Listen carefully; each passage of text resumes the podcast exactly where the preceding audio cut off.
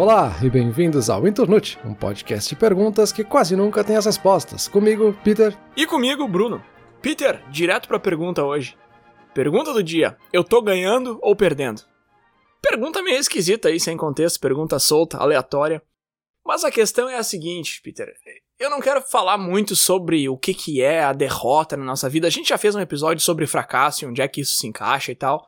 Também não quero falar muito desse aspecto de vitória versus derrota. A gente já fez um episódio sobre se a vida é um jogo, né? Então tudo isso já foi falado. O que eu quero falar hoje aqui é que, cara, a gente tem vitórias e derrotas ao longo da vida, isso é normal. Mas a minha pergunta é assim, como é que a gente enxerga isso? A gente enxerga de forma objetiva as nossas vitórias e as nossas derrotas? Como é que a gente avalia isso? Às vezes a gente acha que a gente é super objetivo, que a gente tem a capacidade de analisar tudo, entender as coisas 100% racionalmente. Será que a gente tem mesmo? Será que não? Eu tenho alguns outros assuntos tangentes aí que vão entrar nessa conversa também, mas a ideia é essa: como é que a gente vê as vitórias e as derrotas da vida. Beleza, vamos lá, um bom assunto, uma boa pergunta. Tô até aqui pensando porque eu não sei como te responder de uma forma objetiva e racional. Mas eu acho que é bem interessante, assim, porque realmente tu colocou aqui como a ideia de ganhando ou perdendo, né? Mas muita gente fala em altos e baixos, ou aquela coisa da gente estar tá numa montanha russa, né? Que às vezes é. Às vezes a gente tá lá em cima com êxtase e depois desce, aí tá uma depressão, e depois sobe de novo, e depois desce de novo. Então, é um pouco isso a vida, assim, né? Mesmo que a gente tenha objetivos claros, a gente tá fazendo tudo certinho, vai acontecer alguma coisa inesperada que a gente não tem controle e a gente pode estar tá lá embaixo de novo.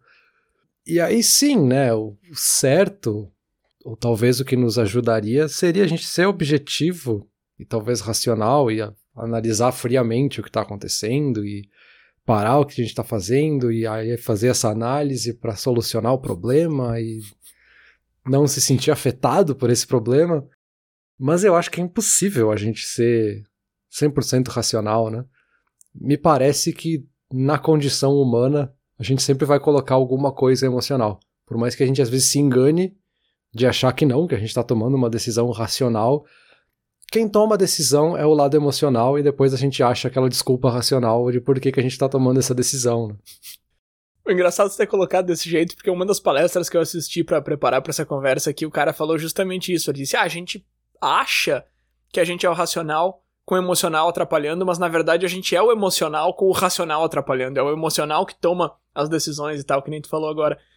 Mas uma coisa que tu falou no episódio anterior, ali, quando a gente tava abrindo a terceira temporada, e eu anotei aqui para não falar errado, tu falou assim, ó. Ah, porque quando acaba as férias, a gente sente assim, ah, acabou as férias, tudo que vier depois disso vai ser ruim. E é muito engraçado isso, Peter, porque tu fala dessa forma assim, ah, a vida é altos e baixos, é tipo uma montanha russa. Tipo, a gente consegue enxergar isso com muita clareza quando a gente olha pro macro, mas quando a gente tá dentro de uma situação, a gente não consegue enxergar o macro, né? A gente só enxerga a situação.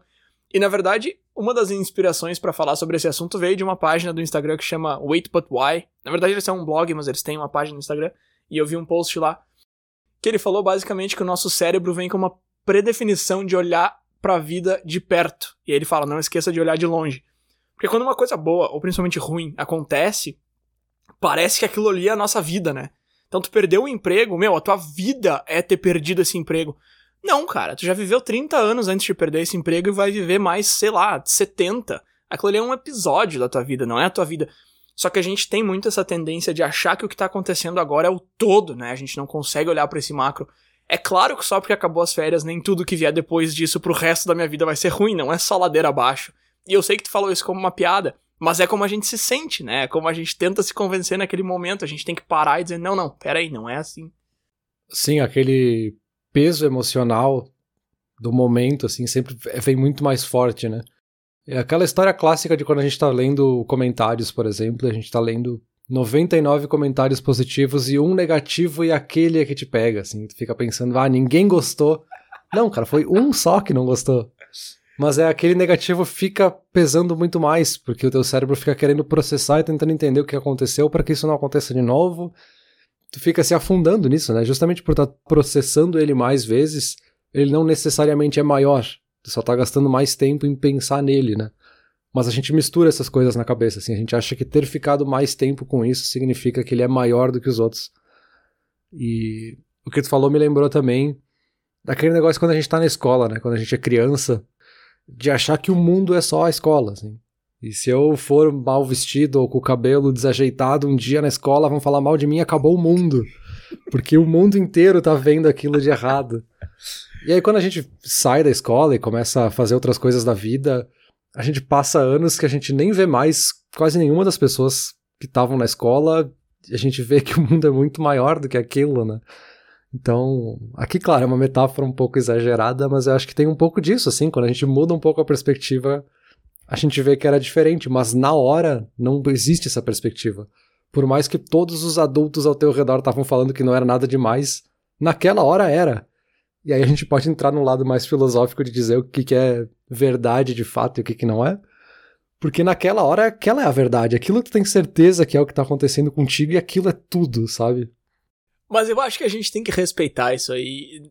Nesse exemplo específico que tu citou, aquilo ali ser tudo não é errado, não é uma mentira, não é nenhuma ilusão. É só. Tu usou a palavra-chave que é a perspectiva. Eu acho que teve algum outro episódio que a gente falou alguma coisa do tipo assim: o cara que é adolescente, ele tem, sei lá, uma desilusão amorosa, e ele acha que é o fim do mundo. E aí foi aquela cambada de adulto em volta dizendo, ah, isso aí não é nada. Meu, para! Pro cara é, sabe? Pro cara é um negócio gigante, porque é a primeira vez que ele tá passando por isso. Então, calma, não é para tanto. Mas depois. Esse teu exemplo é muito bom, mas como tu falou, ele, ele é bem. quase caricato, assim. Ele, porque depois, quando a gente é adulto e tá nessa. na vida como um todo, e a gente já sabe que existe outras coisas, a gente já tem experiência, já viveu e tal. Ainda assim a gente continua com essa sensação né? De que o momento de que aquilo ali que a gente está vivendo é tudo, que aquilo ali tem uma representação gigante e tal. Que quando a gente está na escola, como era o exemplo que tu citava, faz um pouco mais de sentido, mas sim, ilustra perfeitamente esse ponto. É, aquela coisa. Aquela história clássica, né? De que a gente fica falando sempre que o tempo tá passando cada vez mais rápido. Mas a gente colocar em perspectiva, para uma criança de 4 anos ter que esperar um ano por alguma coisa é 25% da vida daquela pessoa. Então é muito tempo. E para quem tem 80 anos, pensar em um ano a mais ou um ano a menos parece muito pouco. Então, óbvio que passa muito rápido, porque você já passou 80 anos, então é só mais um. Também uma questão de perspectiva mesmo, né? Bom, eu falei no episódio anterior que eu ia trazer umas teorias aí, uns estudos. Uma das teorias que eu trouxe se chama justamente teoria da perspectiva. Então, já que a gente tá falando nessa palavra-chave, deixa eu entrar um pouco nela. O motivo pelo qual eu trouxe essas teorias é porque eu quero mostrar que a gente é menos racional do que a gente acredita, e essas teorias explicam. Porém, a gente também é mais racional do que a gente acredita. Eu tava pensando sobre isso. Vê se concorda comigo, Peter. A gente é mais racional do que a gente acha que a gente é, mas a gente é menos racional do que a gente acha que a gente é. A gente é mais racional do que a gente acredita, porque na verdade a gente faz análise e toma decisão com mais frequência do que parece. Eu acho. Eu acho que tudo que a gente faz na vida é motivado por recompensa ou punição. Eu tô dizendo eu acho, mas, tipo, tem teorias que falam isso e tal. E, e, eu li isso e achei interessante. E a gente pensa, ah, nem tudo que eu faço é por recompensa ou punição. Eu acho que a gente tem esse primeiro instinto porque a gente conecta recompensa com dinheiro e punição com chicotada, sei lá. Porque, cara, tudo que a gente faz é por recompensa ou punição. E a gente pensa e analisa muito, assim. E aí eu comecei a pensar nas coisas que eu faço durante o dia. E aí, tá, eu tô vindo pra casa e eu tenho três caminhos que eu posso pegar. E todo dia, cara, eu passo muita coisa na minha cabeça para decidir qual dos três caminhos que eu vou pegar. Ah, esse aqui é mais seguro, esse aqui tá com gelo, esse aqui é mais rápido, esse aqui é mais curto. Qual é a recompensa? Se eu pegar esse aqui, eu chego em casa mais rápido. Se eu pegar aquele ali, é mais seguro, porque não tá com gelo, não tá escorregadio. E eu vou pensando em tudo isso, só que eu não paro para pensar que eu tô pensando sobre isso. Não tem essa meta-análise. E é por isso que eu dizia que a gente às vezes é mais racional do que a gente acredita, porque eu tô fazendo uma, uma baita decisão aqui, eu tô tomando uma baita decisão, pensando em várias coisas, analisando um monte de informação, um monte de dado, e eu não tô nem percebendo que eu tô, que eu tô fazendo isso, sabe? E essa é a minha defesa pro, pro que eu tava dizendo, que a gente é mais racional do que a gente percebe às vezes. Porém, também menos. Mas o que, que tu acha dessa, dessa primeira parte? A gente pode discutir aqui se achar que a gente é mais emocional do que racional é uma decisão racional ou emocional. A gente pode ficar aqui nesse paradoxo para sempre. Mas sim, faz todo sentido. Assim, tudo que a gente faz é um processo de decisão. E obviamente que para todas as decisões a gente quer o melhor resultado possível. E aí, claro, obviamente a gente não está falando aqui de que a gente está sempre buscando ganhar dinheiro, porque dinheiro não é a única coisa positiva que tu pode tirar de uma decisão. Pode ser que o resultado mais positivo é justamente esse é o caminho mais curto para chegar em casa e eu vou ganhar um tempo a mais de lazer quando eu chegar em casa. Pode ser que seja um resultado emocional, pode ser que seja um resultado de que o Bruno vai ser mais amigo meu porque eu sei que estou fazendo algo que ele gosta. Então, por menor que seja, todo tipo de coisa acaba sendo uma decisão. Se a gente fosse racionalizar cada uma das micro decisões que a gente toma todos os dias, o nosso cérebro ia implodir. A gente não ia conseguir decidir nada. E tem esse lado automático, que eu acho que se mistura muito ali, de tomar decisão porque a gente sempre fez assim, aí entra hábito, entra rotina, entra decisões que a gente toma baseado em decisões passadas. E aí eu acho que o lado emocional ele é muito mais ágil nesse sentido, porque ele. E aqui eu estou especulando, obviamente, foi tu que fez a pesquisa. eu acho que ele tem essa necessidade maior de se livrar das coisas, porque o peso emocional tá todo no lado emocional. Então, se vai ser algo positivo ou negativo, isso meio que, entre aspas, assusta o lado emocional e tu quer tirar essa tarefa de, da frente o mais rápido possível. Então, ele, assim que acontece alguma coisa, ele já avisa, faz isso. E o lado racional é que agora vai ter que ver o que, que faz com essa informação. Mas o emocional já tentou dar uma informação ali, faz isso e vamos ver. Sim, eu acho que sim, mas eu acho que tem várias camadas aí, né? Porque tem essas micro decisões que o lado emocional toma e vai no automático, e tem outras decisões pequenas que a gente fica tomando durante o dia e que a gente reflete muito mais do que a gente se dá crédito. Sempre a mesma anedota do Steve Jobs e do Zuckerberg lá que usam sempre a mesma roupa para não ter que decidir isso de manhã. É, é, é, essa decisão que eu tomo todo dia, que eu nunca tinha parado para pensar que eu tô colocando energia cerebral naquilo ali, que todo dia eu paro para decidir se eu vou até o trabalho em silêncio, ouvindo música ou ouvindo um podcast. E aí, cara, passa todos os prós e contras dos três na minha cabeça, todos os dias, sabe? Como um roteiro, assim. Aí eu tenho que tomar essa decisão.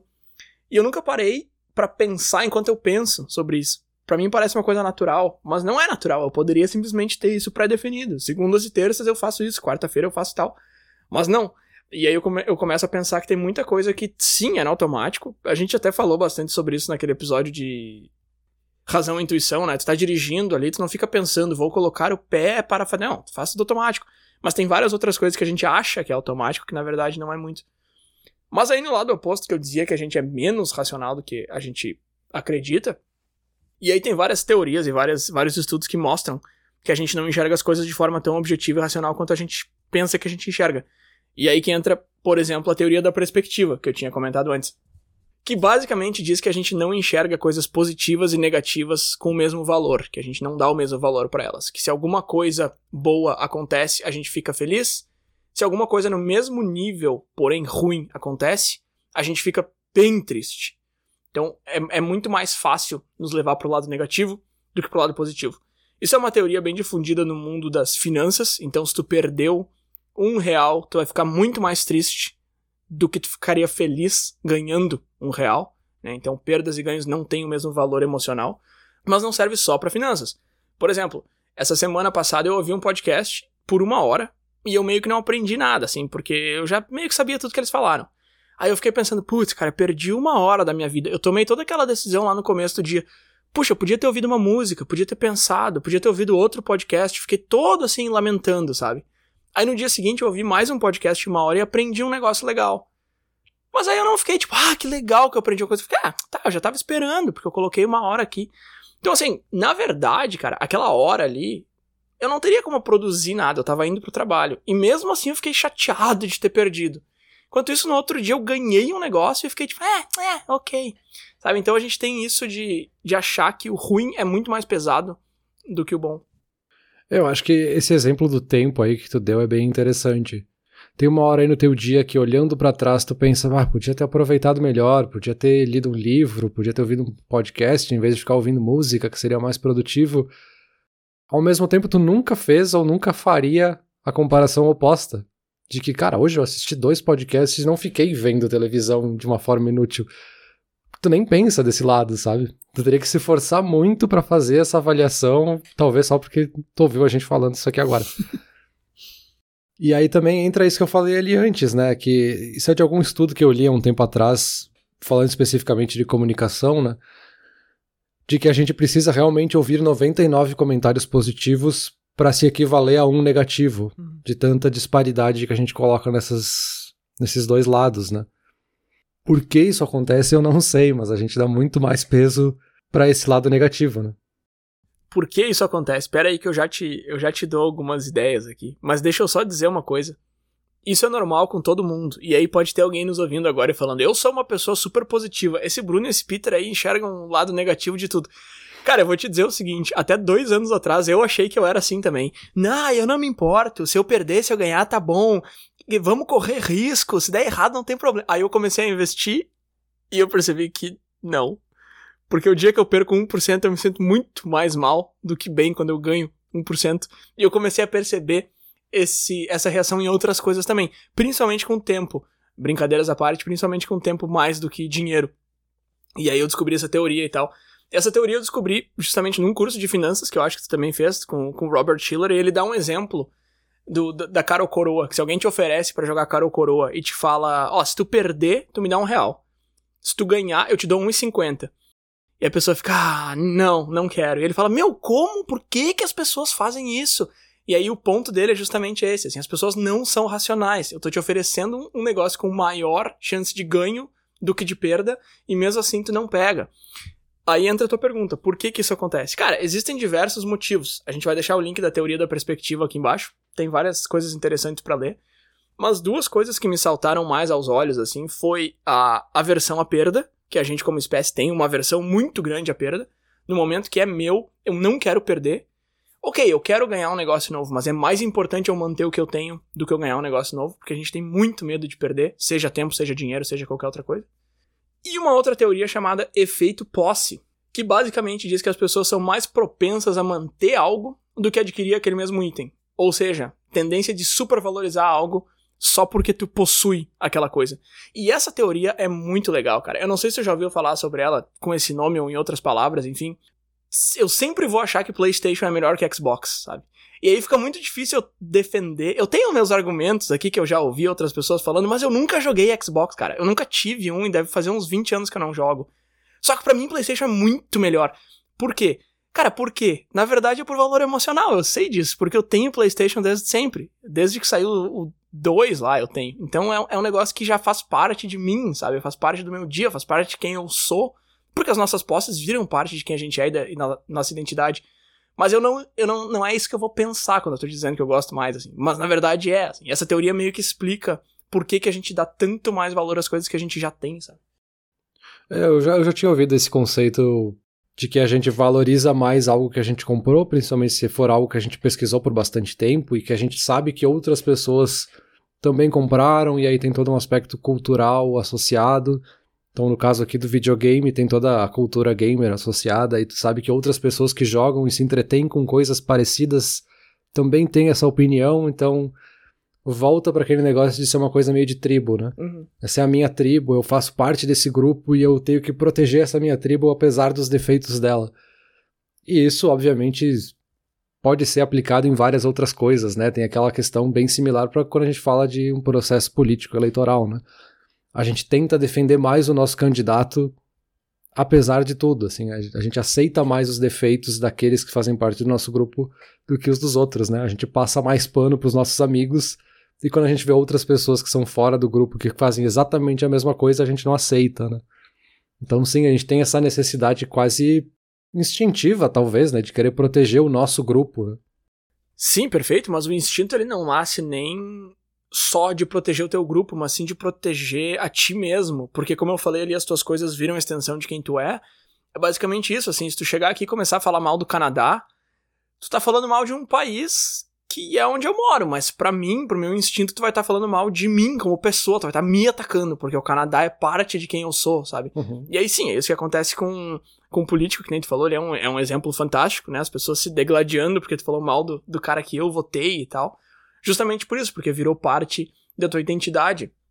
É, e ainda no exemplo de países tem aquela clássica, né? A gente pode ter dois brasileiros aqui falando mal sobre o Brasil durante horas. No momento que chegar um argentino aqui e fizer um comentário mais ou menos, a gente vai ficar ofendidíssimo com esse cara. Que ele não tem propriedade nenhuma para vir aqui falar mal. Então, assim, é a mesma coisa. O cara talvez esteja certo racionalmente, mas a gente não vai aceitar esse comentário dele, porque ele não é da nossa tribo. Sim, com certeza. E existem motivos lógicos, até alguns motivos lógicos por trás desse efeito posse. Eu acho que o motivo mais lógico de todos é assim, quando tu tem uma coisa. Então, o exemplo que eu dei ali do PlayStation, o exemplo que a gente tá falando de morar naquele país. Quando tu tem aquilo, tu tá exposto aos lados bons daquela coisa. Então, se o cara, no teu exemplo aí, se o argentino chegou aqui para falar mal do Brasil, a gente sabe que talvez ele esteja errado ou a gente sabe que ele tá ignorando um ponto positivo. Então, a gente tem mais acesso à informação positiva. A gente tem mais acesso aos defeitos também, mas aí, como tu falou antes, a gente decide dar uma ignorada nessa parte. Né? Então, tem, tem um pouco de, de racionalidade por trás dessa teoria, mas a maior parte dela é justamente porque a gente cria uma ligação e um senso de pertencimento. Inclusive, uma coisa que eu achei legal dessa teoria é que ver alguma coisa ou encostar em alguma coisa já começa a criar esse vínculo. E aí eu lembrei muito daquelas livrarias que tem aqueles sofás e tal, e tu pode ler os livros. Que eu sempre ficava pensando assim, pô, esses caras é meio que um tiro no pé, né? Porque tem gente que vai lá e fica três horas lendo e vai embora e não compra nada. Mas na verdade isso aí é uma super tática de marketing, né? Porque tu ficou, cara, tu passou a tarde com aquele livro, sabe? Ele é, ele é teu agora, então tu precisa levar ele para casa. Então tu já começa a criar esse senso de propriedade, esse efeito de propriedade, só ao ver ou encostar alguma coisa. Isso eu achei muito interessante também.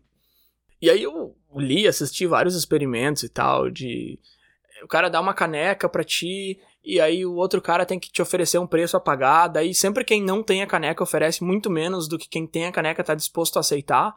Só que aí quando tu troca, quem não tem mais a caneca agora baixou o preço, porque sempre quem tem o bem já tá valorizando ele muito mais alto. Mas o experimento mais interessante, mais caricato, eu acho que eu encontrei, é uma mulher que vai na rua com a câmera, assim, ela entrevista as pessoas que estão comprando bilhete de loteria. E ela oferece para comprar o bilhete daquela pessoa pelo dobro do preço. E, cara, ninguém quer vender. Só que é, é, absurdo, né? Tu pagou um real num bilhete de loteria. Aí eu chego e te falo, tô acabou de comprar, faz 30 segundos. Eu chego pra ti, eu vou te dar dois reais. E a pessoa não vende. E ela vai aumentando a oferta e ela chega até oito vezes do valor. Então, se tu pagou, sei lá, 10 reais, ela tá te oferecendo 80.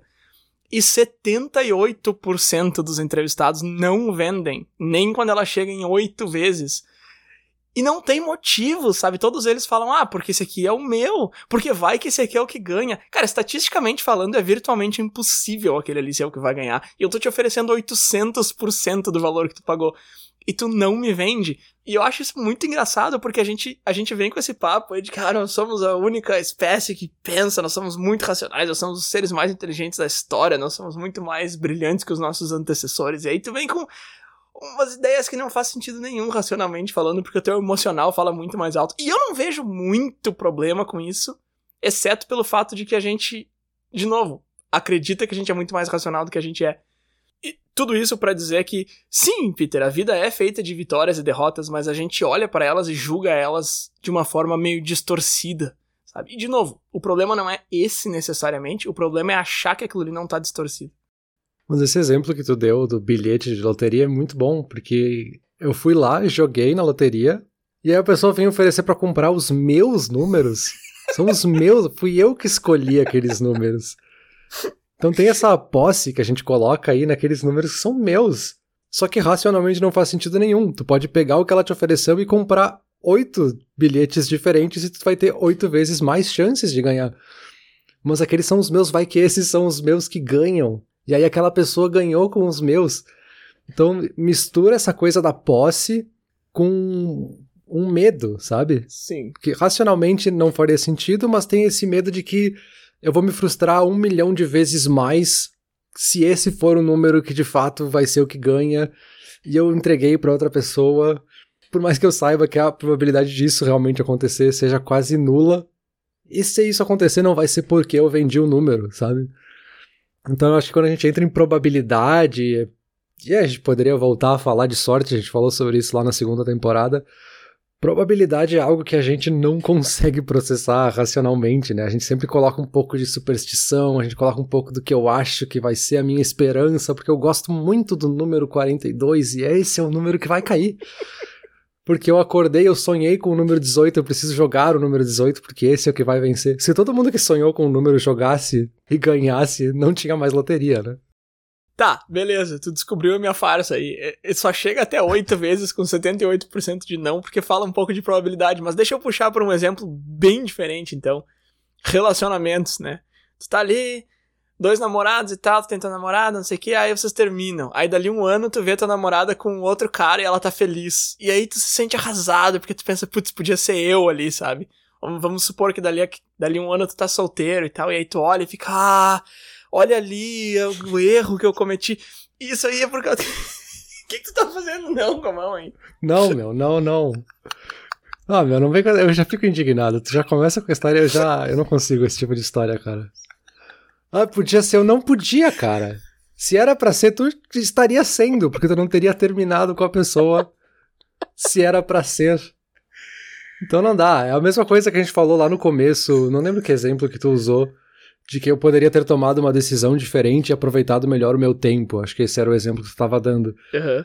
Mas não teria tomado, porque a tua cabeça naquele momento era aquela, a tua decisão foi aquela e não existiria outra possibilidade, porque aquele tempo já passou. Talvez só num universo paralelo.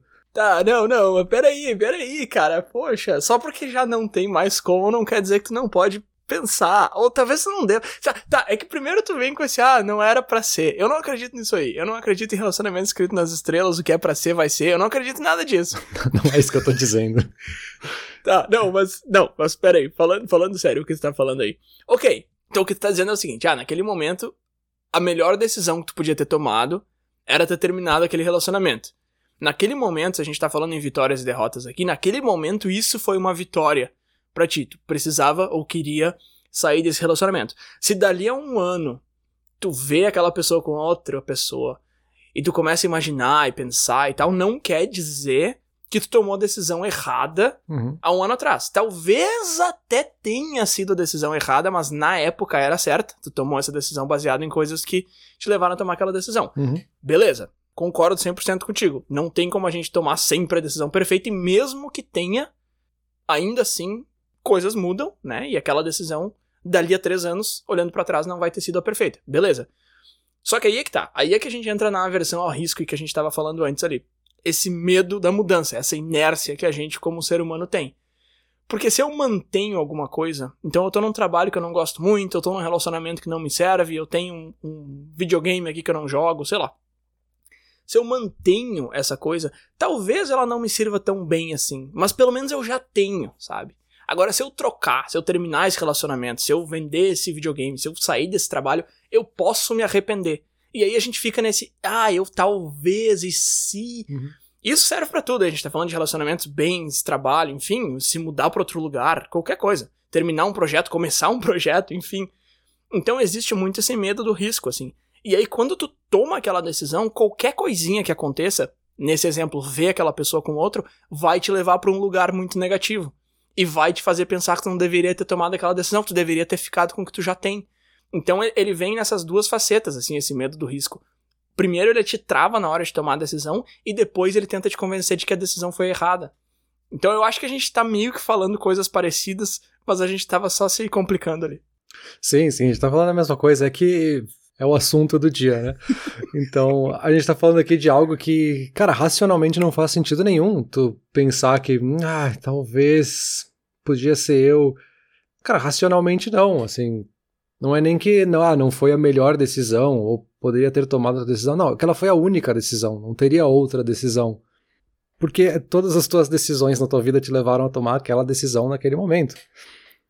E eu não tô dizendo que fazer essa reflexão de e se não é positiva, ela é uma reflexão muito positiva e muito importante. Provavelmente é responsável por muito da sobrevivência humana Sim. a gente ter parado para pensar o que aconteceu e tá, vou fazer diferente da próxima vez. E aí isso vai fazer com que tenha outro resultado, né? Mas é que fica preso nessa coisa que a gente falou antes, assim, esse lado emocional, porque ah, eu tomei essa decisão, a gente coloca todo o peso possível da decisão, e aí quando dá alguma coisa errada, entre aspas, como é esse caso, a gente fica, Ih, olha o que, que eu fiz, minha decisão foi errada, olha o risco que eu tomei e cometi um erro. Mas aí a gente não vai pensar no outro lado de que talvez tu tava num relacionamento muito ruim, se tu não tivesse saído, muitas outras coisas não teriam acontecido. Talvez aquela pessoa que estava contigo também estava num momento muito ruim e ela só tá feliz agora porque tu tomou essa decisão de terminar com aquela pessoa, sabe? Então tem muitas outras variáveis mas a gente emocionalmente escolhe a variável que mais nos atrai. E aí esse mais nos atrai pode ser negativo. a gente não vê, ou a gente muito mais raramente vê, quando a gente está falando de um caso de emprego, por exemplo. Eu decido sair do meu emprego, outra pessoa vai ficar naquele cargo onde eu estava, e dali seis meses eu vejo que aquela pessoa que estava no meu cargo foi promovida, e eu não fico pensando, ah, podia ter sido eu que fui a pessoa promovida. Cara, não sei se. não sei, sabe?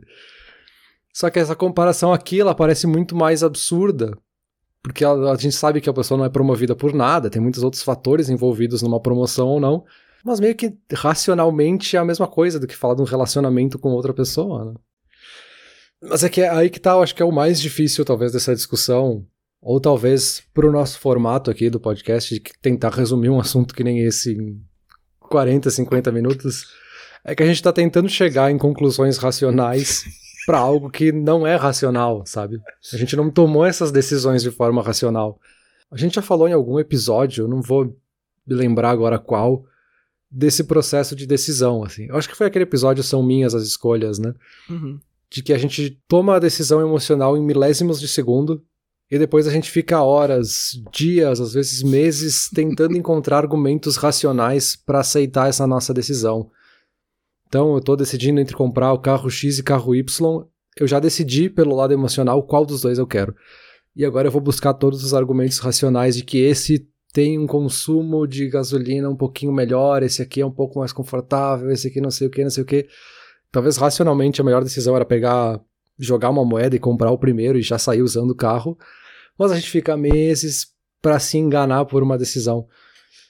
Só que é algo que não é nada racional, de novo, né? Para ficar repetindo a palavra. É, a gente está tentando colocar em palavras algo que não foi feito para ser dito em palavras, né?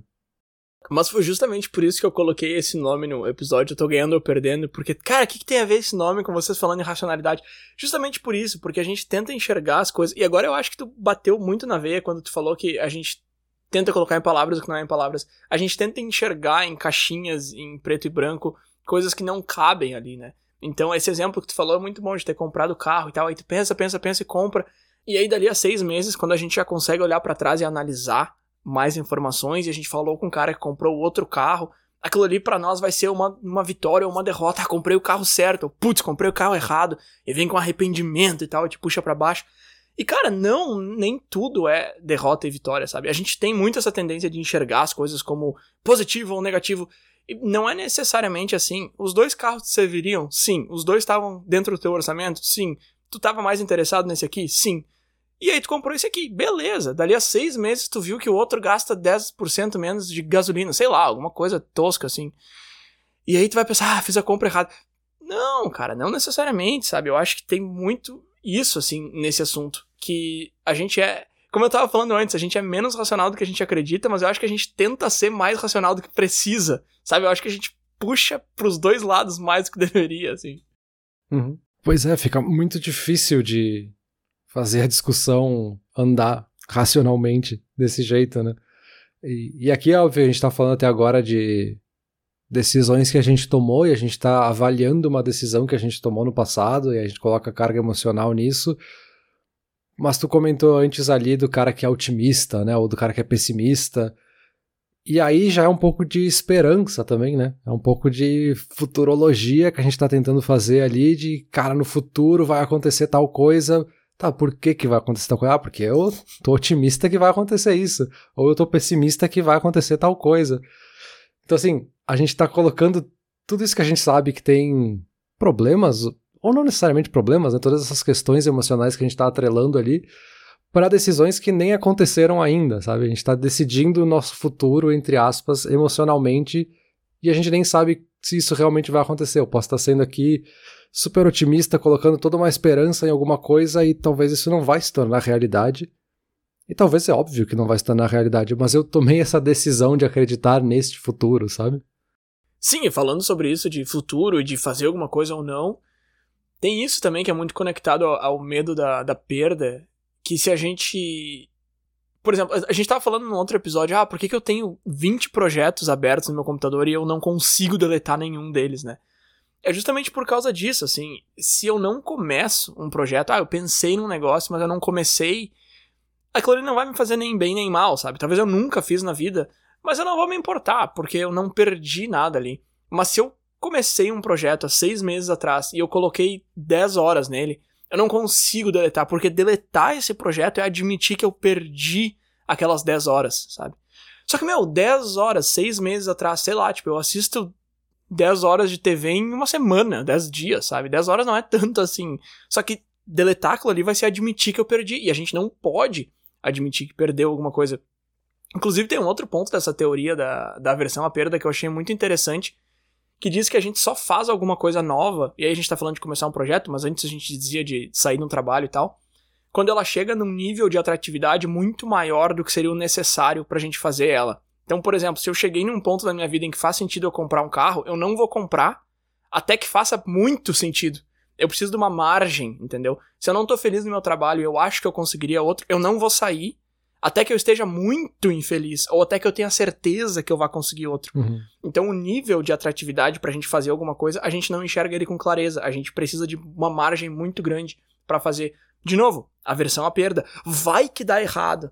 Cara, tu já sabe que não vai dar errado, tu sabe que tu precisa fazer isso. Tá, mas deixa eu esperar mais um pouco, deixa eu testar mais um negócio, sabe?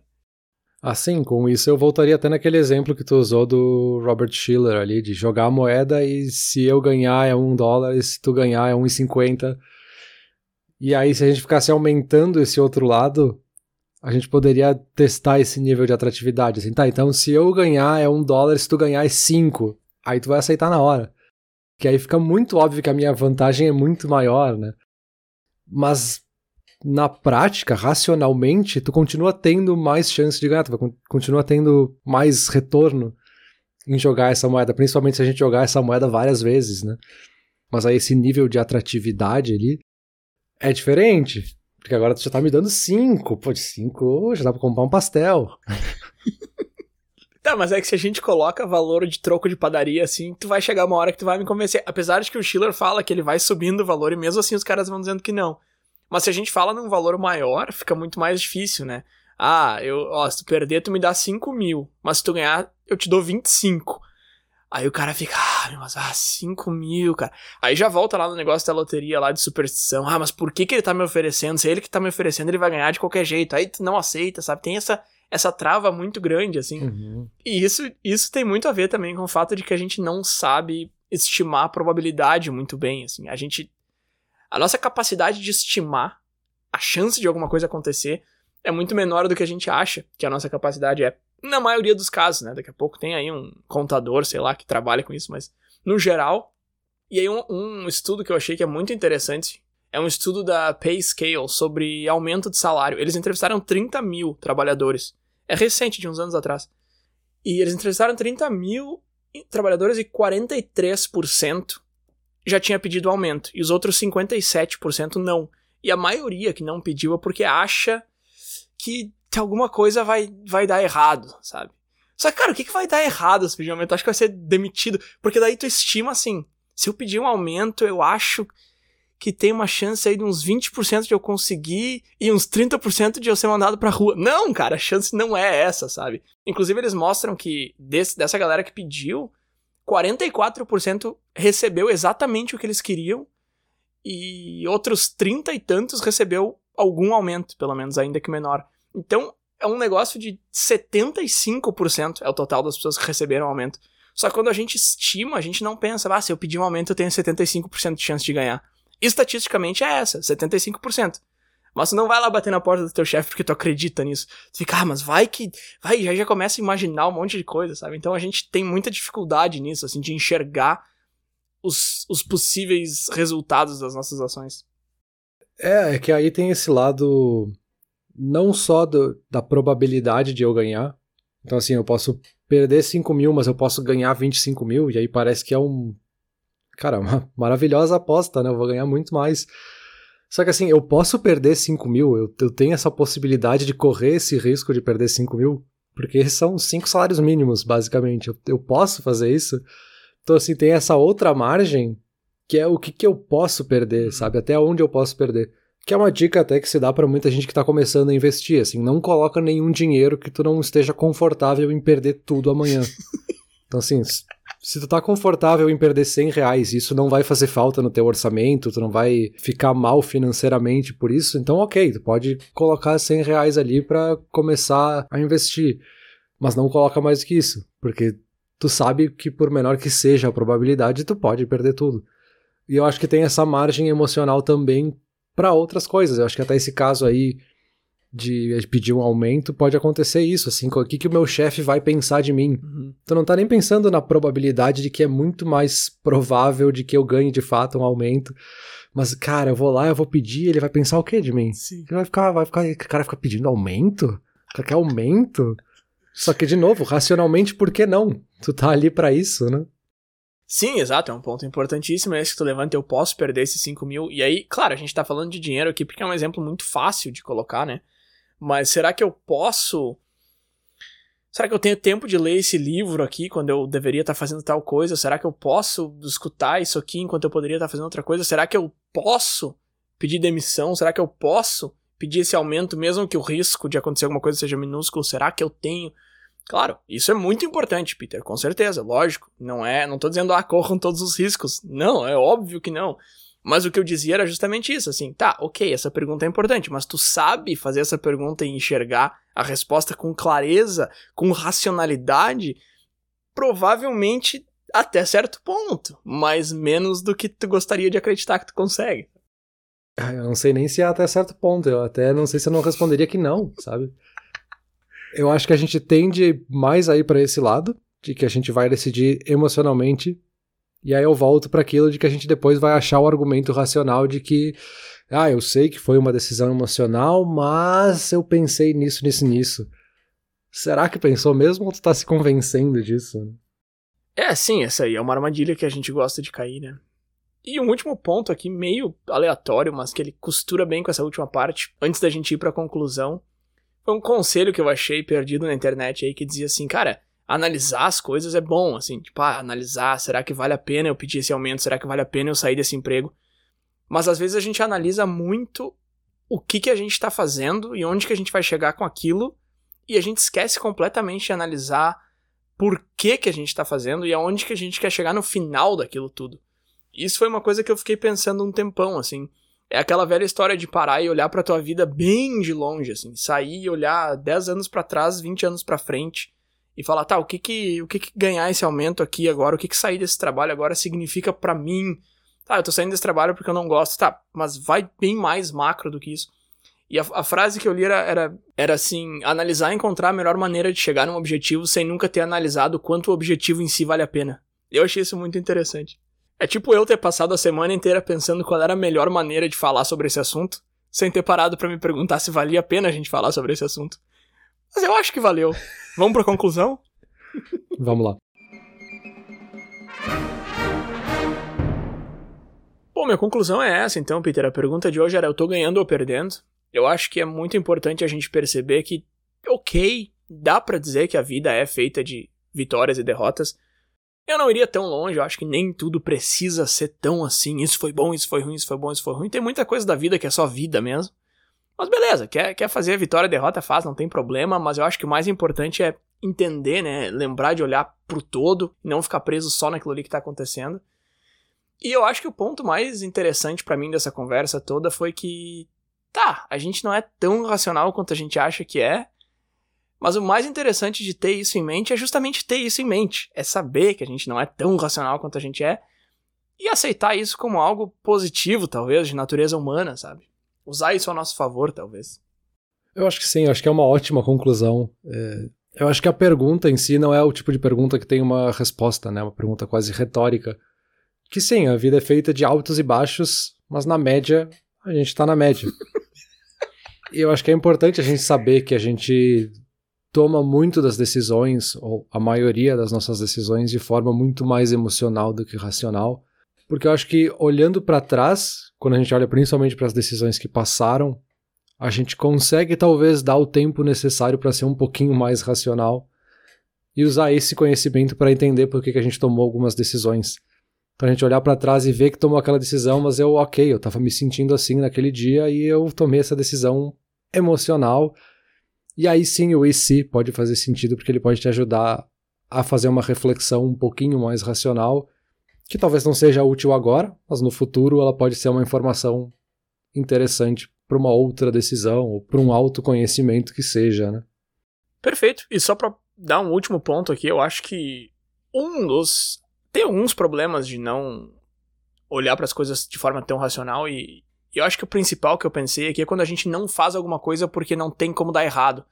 Né? Aquele medo de dar errado, então eu não fiz, aí não dá errado.